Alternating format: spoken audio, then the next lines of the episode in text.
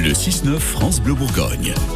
Ne cherchez plus, les meilleurs producteurs sont chez nous en Bourgogne. Chaque jour, dans la catégorie circuit court, on vous présente des producteurs, des éleveurs et des artisans. Clément Léba, bonjour. Bonjour Charlotte Millet. Aujourd'hui, on s'envole, mais avec qui? Les pigeons de Corto. Eh ben voilà, les le voilà. nom de ces animaux qui nous attendent ce matin. Bonjour Patrice Sanchez. Bonjour. Alors on y fait quoi aux pigeons de Corto, Patrice? Eh bien, j'élève des pigeons. Euh, en fait, j'élève euh, des couples de pigeons euh, et je commercialise les pigeonneaux qui qui sont produits et je les commercialise dans tous les bons restaurants euh, de la Côte d'Or. On sait que c'est mangeable hein, le pigeon, mais aujourd'hui c'est beaucoup moins dans nos mœurs. Mais les gens continuent de manger du pigeon euh, tout de même? Alors de plus en plus, en fait, on, redécouvre un petit peu la, viande, la chair de pigeon.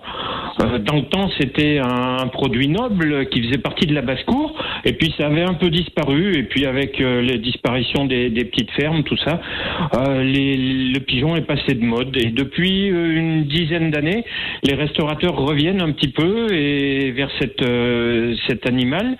Et moi, sur Bonne, en tant qu'ancien restaurateur, eh ben je propose beaucoup, je communique beaucoup avec les chefs du, du département.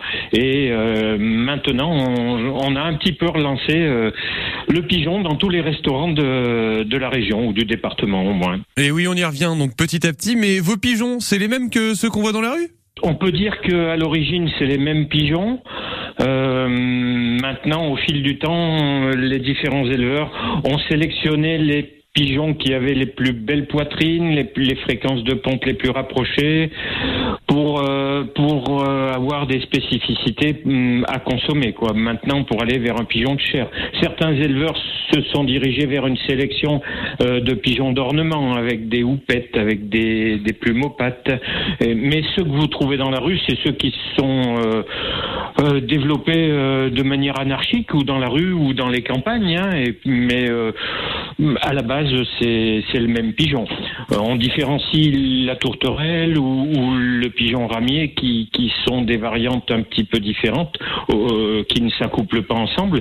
Mais mes pigeons et ceux qui sont ou en ville ou dans la nature peuvent très bien s'accoupler. Ils ont la même, euh, la même génétique à la base. Et Patrice, pourquoi vous êtes vous êtes lancé dans, dans le pigeon? Qu'est-ce qui vous intéresse euh, là-dedans? Déjà, ils sont très très amoureux.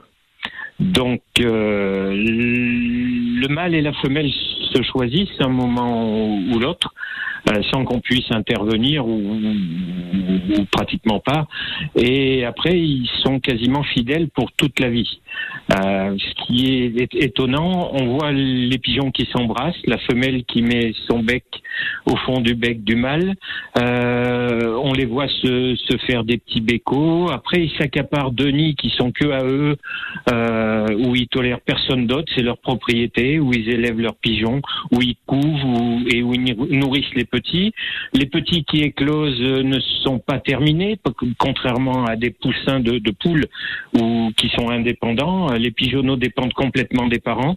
Donc, on voit les parents qui montent nourrir les